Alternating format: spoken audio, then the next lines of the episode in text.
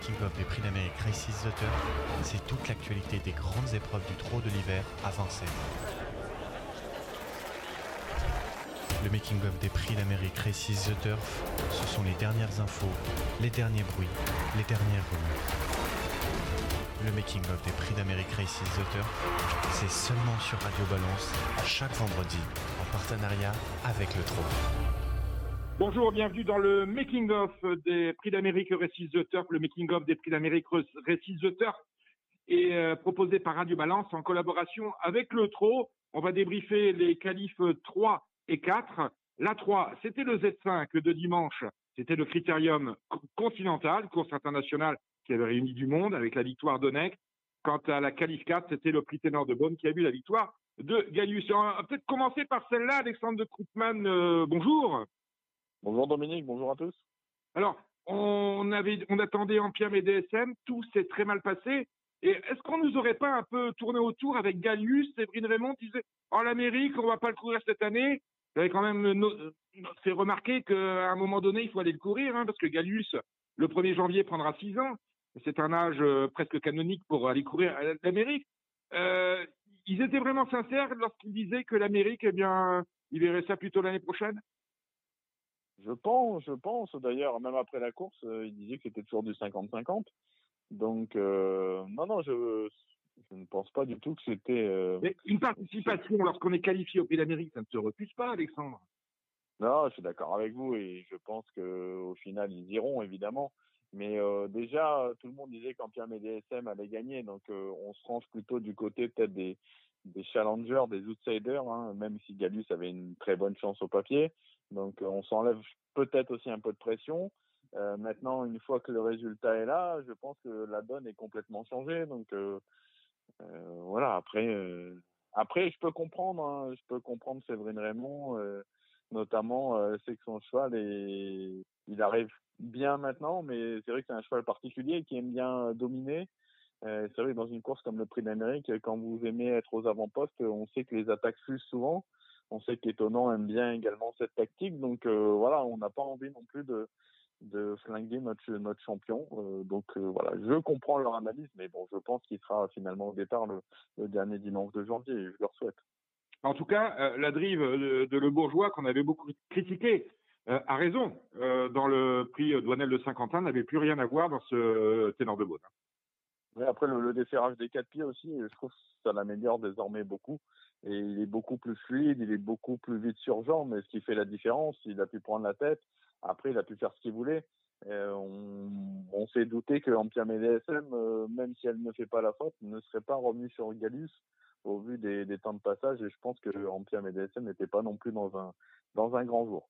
Euh, voilà, mais en tout cas la victoire, Galus, il l'a construit tout seul, il marche, il marche 12 et demi, donc c'est quand même un très bon chrono. Euh, il le fait, il le, fait en, fort, il hein, n'y a rien à dire. Hein. Mmh. Cédric Philippe, ça vous a inspiré quoi la, la victoire de Galius dans ce ténor de Beaune?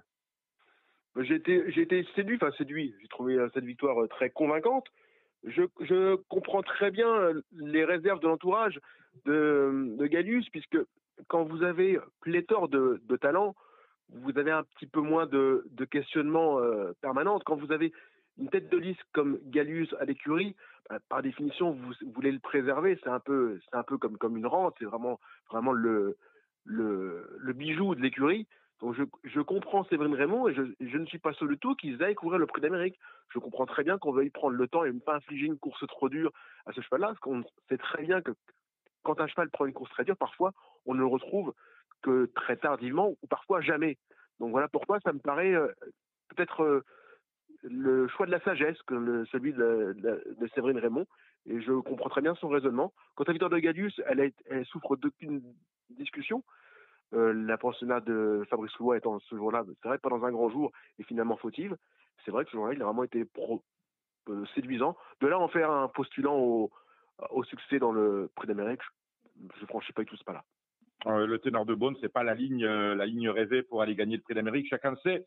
Euh, on, parlait de cette rente, de ce cheval qu'on veut préserver. Il faut noter que Gallus, à 6 ans, sera, s'il est au départ euh, du, euh, de la légende race du Prix d'Amérique, le moins expérimenté. Hein. Il, dis, il, disputerait sa 25e ou 26e course. Et Onek, qui a gagné le critérium continental, lui a déjà disputé 27 courses. Alors, vous voyez, un an d'écart, on a quand même un, gros différentiel en termes de nombre de courses courues. Onex, c'est le vainqueur du critérium continental. Lui a fait forte impression, Alexandre. Oui, mais il s'est retrouvé euh, donné au vent bah, toute la deuxième partie du parcours et malgré tout, il a remis un super coup de, coup de rein dans la phase finale. Il fait les derniers 508, euh, il marche 10-4.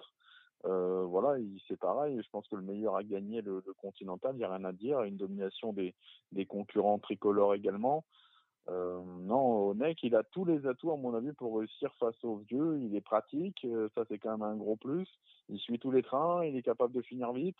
Euh, voilà, donc euh, je pense que quand on regarde un peu les chronos du Continental, il fait mieux que FaceTime Bourbon, il fait mieux que Guderi Donc non, non, il a tout à fait sa place. Alors c'est vrai que ce jour-là, maintenant, vu qu'on a rajouté le prix Bold Eagle qui est réservé qu'à la génération BH, Philippe Allaire aussi avait le droit de se poser la question, mais je pense que voilà, comme il l'a sous-entendu aussi, une invitation au Prix d'Amérique ne se refuse pas, mais, mais c'est vrai qu'il y a il, aura, il, aura, le choix des, il a désormais le choix des possibles. Et choix des possibles, on attendra parce que dans ce critérium, il y a, il y a beaucoup de déceptions, à commencer par Hirondelle Cibé, euh, qui avait l'as derrière l'autostart, euh, en continuant avec Avanès, qui avait le 2 derrière l'autostart. Euh, ces deux-là ont été aux abonnés absentes. Et on a quand même une révélation euh, à ce niveau-là. On savait qu'il était bon, mais euh, on voulait quand même le vérifier en pareille compagnie. C'est Hussard du Landry. Ouais, c'est une valeur montante. Hein. Le cheval ne fait que progresser depuis euh, déjà plusieurs mois. Voilà, c'est un, un, bird par cœur et qui vieillit comme le comme le bon vin. il a encore été très bon. On a vu cœur Berry également qui n'était pas gâté avec son numéro 9 derrière la voiture, hein, qui, qui met son cœur sur la piste également et qui fournit une excellente prestation. Euh, voilà, mais après, moi, je retiens vraiment le, le, gagnant qui le fait en patron, alors que je le trouvais vraiment meilleur quand il attendait. Je me suis dit, euh, quand même, il va falloir aller au poteau quand on, on voit ta position, et puis il l'a fait très bien. Donc, euh, il a montré une facette supplémentaire, je trouve, à, à, son, à son bagage qui est déjà bien étoffé. Cédric Philippe, mettez-vous juste 30 secondes, pas plus longtemps, dans la tête de Philippe Allaire. Euh, Onek, vous le mettez dans, au départ du Prix d'Amérique ou vous courez la, la, belle course des 5 ans? Euh, Je. C'est compliqué. Comme vous hein, dites, c'est tourné, tourné manège. Et dans la tête de Philippe Allaire, c'est quand même pas quelque chose de facile. C'est quand même quelqu'un qui, qui réfléchit euh, très vite et très et voilà de façon très. C'est quelqu'un de très cérébral et aussi impulsif. Enfin, c'est quelqu'un de brillant. Et en, en, la circonstance, moi, moi, j'irais courir parce que on, on, compare deux choses différentes. Galius, c'est un cheval, comme vous dites, qui a moins couru qu'Ornec et qui a un an de plus. Euh, Ornec dépend d'une écurie sur laquelle on travaille, dans laquelle on travaille C'est un cheval qui a quand même beaucoup, beaucoup d'acquis euh, depuis de nombreux mois. Et c'est un cheval qui est, je pense, au summum de son art. Donc, s'il doit faire l'arrivée d'un prix d'Amérique, je pense que c'est cette année. C'est vraiment l'occasion ou jamais pour, euh, pour tenter le coup avec des chevaux qui ont beaucoup, beaucoup d'acquis et qui sont vraiment euh, avec un moral parfait. C'est un cheval qui semble meilleur que jamais, même si c'est vrai que 2100, c'est quand même un peu plus peut-être son sport que 2007. Bah écoutez, merci Cédric. J'apprécie beaucoup votre analyse à tel point que je vais vous y renvoyer dans la tête de Philippe Allaire. Allez, alors euh, voilà, la Q3, c'était donc le critérium euh, continental avec la victoire d'Onek, qualifié pour le Grand Prix d'Amérique. On ne sait s'il va courir. Idem pour Galius, lauréat de la Q4, le prix Ténor de Beaune on ne sait s'il courra euh, le prix d'Amérique. Nous allons maintenant parler de la Q5. C'est dimanche. C'est le prix de Bourgogne, 2100 mètres à parcourir. Il y a du monde et du beau monde. Et on va faire le tour de nos infos avec Alexandre de Coupin.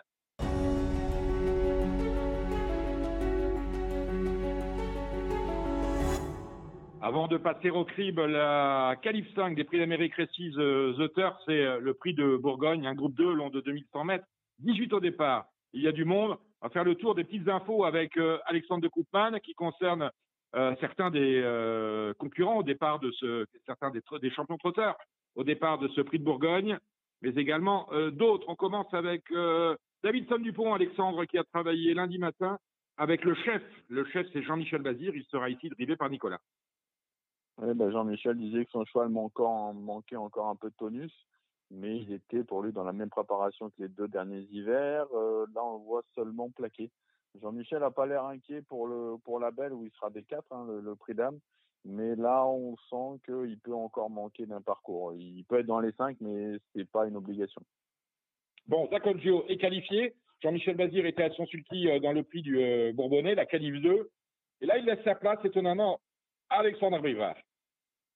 Oui, ben, il, le, remet à Alex à Brivard, en fait, parce que Alex sera son partenaire le, dernier dimanche de janvier. Donc, il veut qu'ils fassent euh, un bon parcours tous les deux. Euh, voilà, le cheval euh, n'a pas démérité la dernière fois sur une distance qui était un peu le bout du monde pour lui. Il était aussi sans, sans artifice et Jean-Michel a avoué qu'il il avait un peu rentré dedans, donc il manquait un peu de fraîcheur. Là, il trouve, il trouve mieux au travail.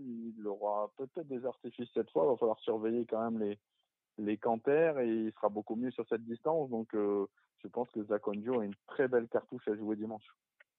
Euh, euh, dites-moi, mon cher Alexandre, Fabrice Soulois a un peu l'impression qu'il est à l'aube d'un drôle de prix d'Amérique parce que on imaginait que le ténor de bonne serait une formalité pour un Piam et DSM. Finalement, non. Elle est obligée de remettre son. elle est obligée de, se remettre au boulot pour se qualifier. Et Guderi Pré, il y a eu des contretemps dans la préparation, ce qui fait qu'il fait sa rentrée seulement dans ce prix du de, Bourgogne. Euh, vous en pensez quoi de tout ça? Eh ben c'est compliqué de savoir. Maintenant, j'ai l'impression quand même que Fabrice Soulois avec Guderi Pré est assez sûr de lui. Il dit que le cheval travaille très bien et euh, il ne serait pas étonné de le voir surprendre d'entrée de jeu. On sent vraiment un entourage très confiant avec Guderi Pré. Alors, euh, c'est pas facile à y voir clair quand vous n'avez pas couru depuis aussi longtemps vous faites une rentrée, vous courez contre les bons. Il faut le rappeler, il n'a pas couru depuis le 17 avril quand même. Euh, voilà, donc c'est c'est pas c'est pas facile maintenant. J'ai vraiment l'impression que l'entourage est vraiment très confiant avec euh, avec Gu.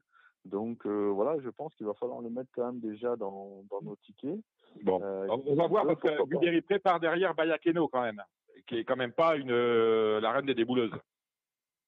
après, tout dépend. Si Baya veut démarrer, elle sait démarrer. Mm. Maintenant, est-ce qu'elle va démarrer? Ça, c'est une autre question. Bon. Euh, Philippe Allaire, Onek, on l'a dit, réfléchit, Galus s'est fait. Euh, on a Cocktail qui est au départ de ce, de ce Bourgogne. Ça, c'est bien. C'est le numéro 2 avec le Gabi Gilormini, l'entraînement de Eric Bondo. Ouais, ça peut être la, petite surprise, ce cheval-là. Eric euh, Bondo a déclaré que le cheval, la dernière fois, n'était pas à 100% à Vincennes. En plus, il courait sur 2008, il rendait la distance. Il n'a pas démérité. Euh, il retrouve les 2100, hein, une distance qui lui convient parfaitement, ce cheval-là, et son entourage a l'air euh, d'afficher un bel optimisme, en tout cas, pour le voir terminer parmi les trois premiers. Donc, je vous dis, moi, c'est un concurrent, en tout cas, je, je place assez haut dans ma sélection. Alors, euh, on aurait aimé voir peut-être étonnant à Vincennes, et finalement, Richard Westering, qui, qui n'a pas son pareil pour nous surprendre, mais l'a engagé dans un Grand Prix à Bordeaux. C'était ce jeudi, le cheval a terminé huitième, il était le seul à son échelon à rendre 50 mètres. Vous avez analysé sa prestation de quelle manière, Alexandre? Eh ben, En regardant la course euh, en direct, on se dit ouais, bof.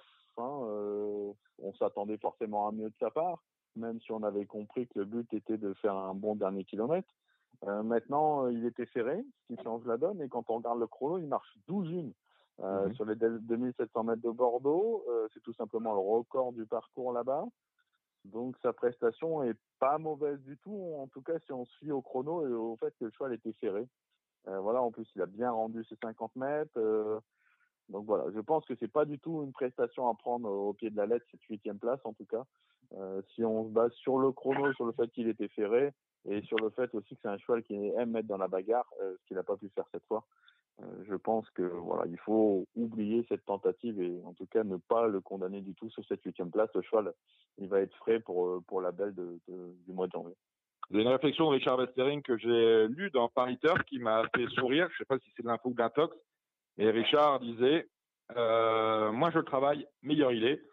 Euh, allez savoir ce que cela veut dire. On va maintenant passer à votre analyse du papier, Alexandre et Cédric avec 18 euh, partants au départ de la Q5. C'est le Z5, bien évidemment, dominical. 18 au départ, 2100 mètres à parcourir. Et il y a beaucoup, beaucoup d'options possibles au départ. Euh, rapidement, Alexandre, comment jouer la course? Est-ce qu'on a des bases fiables et est-ce qu'on a des outsiders valables? Euh, bah, C'est pas facile déjà parce qu'il n'y a aucun candidat qui se détache pour la victoire, enfin je trouve. Euh, donc je jouerai moi plutôt en ligne. Euh, voilà, le 8 Zaconjo, qui pour moi sur 2100, on s'attend à voir euh, réaliser une grosse perf. Le 7 David qui était deuxième l'année dernière, il fait une petite rentrée, il est toujours bien sur la fraîcheur, je pense que c'est un client aussi. Là, ce Delia du Pomereux, hein, qui est battu Festine Bourbon sur ce parcours, on se rappelle dans le Prix de France. Le 2 Cockstyle, hein, que j'aime bien. Le 4, un Don Z, ce sera un peu l'attraction. dans cette épreuve. Je crains un peu la descente avec lui. Parfois, il est un peu léger comme ça, mais voilà, c'est quand même un concurrent de, grand talent. Je garde le 14 Guderipré qui effectue sa rentrée, mais voilà, je, sens un entourage quand même déjà confiant. Et après, pour les, places, les 4-5e places, je me fierais du 10 Flamme Goutier, du 15 Violetto Jet. Et là, la surprise pourrait éventuellement venir, euh, si vous faites un champ radio, du 17 Lille, qui peut être une cote sympa pour être cinquième. Lille, qui est un, fils de Lille, qui est un peu le, le américain. Euh, par rapport à tous les chevaux que vient de citer Alexandre, Cédric, euh, il y en a que vous auriez aimé voir dans cette sélection? Vous avez des choses à ajouter, autrement dit? Moi, j'aime beaucoup Déla du Pomereux.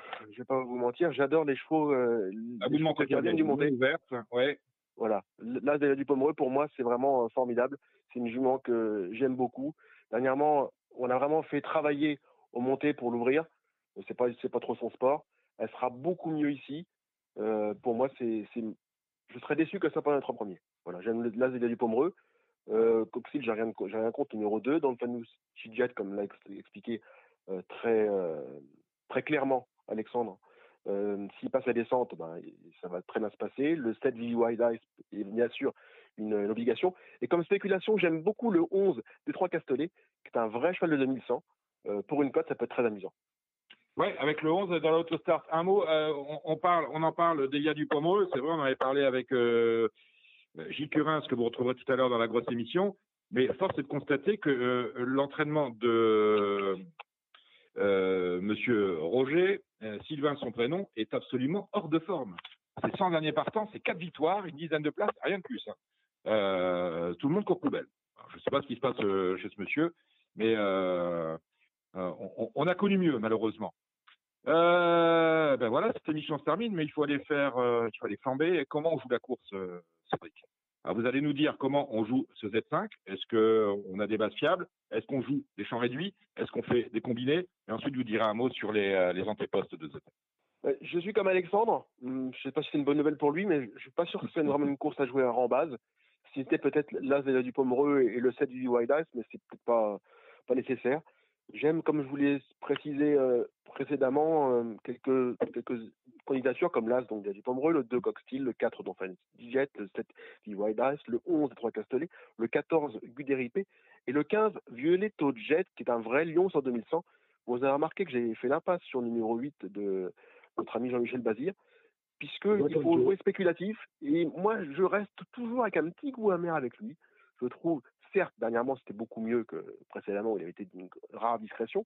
Maintenant, je suis, je suis qu'à moitié convaincu par cet animal-là, qui a de plus un numéro en dehors dans l'autostart et qui sera très en vue. Voilà pourquoi j'en fais l'économie. Eh ben voilà qui est dit. Dites-moi, on a un antéposte qui est déjà ouvert pour le prix de Belgique. Hein. Euh, le prix de Belgique, c'est ouvert, ça se clôt le 10 janvier à 8 h hein, c'est plutôt très précis. Ils sont une trentaine à être retenus comme dans candidature. Et pour l'instant, les, chevaux les plus joués ne sont pas nécessairement des chevaux qu'on aurait pensé, parce que par exemple, mon Wild Love, qui vient de courir le quintet aujourd'hui, qui, qui, a, dû finir sixième, je crois, de mémoire, peut-être euh, avec une enquête sur ses allures. Euh, Wild Love est favorite. Nous avons Zaconjo, qui est à 12 contre 1 aussi. Rebel Amateurs, qui vient de courir le quintet aussi aujourd'hui, qui est à 12 contre 1. Ce sont les trois chevaux les plus joués avec euh, Daniel Dupomereux, qui est à 10 contre 1, comme Davidson Dupont, qui est à 12 contre 1.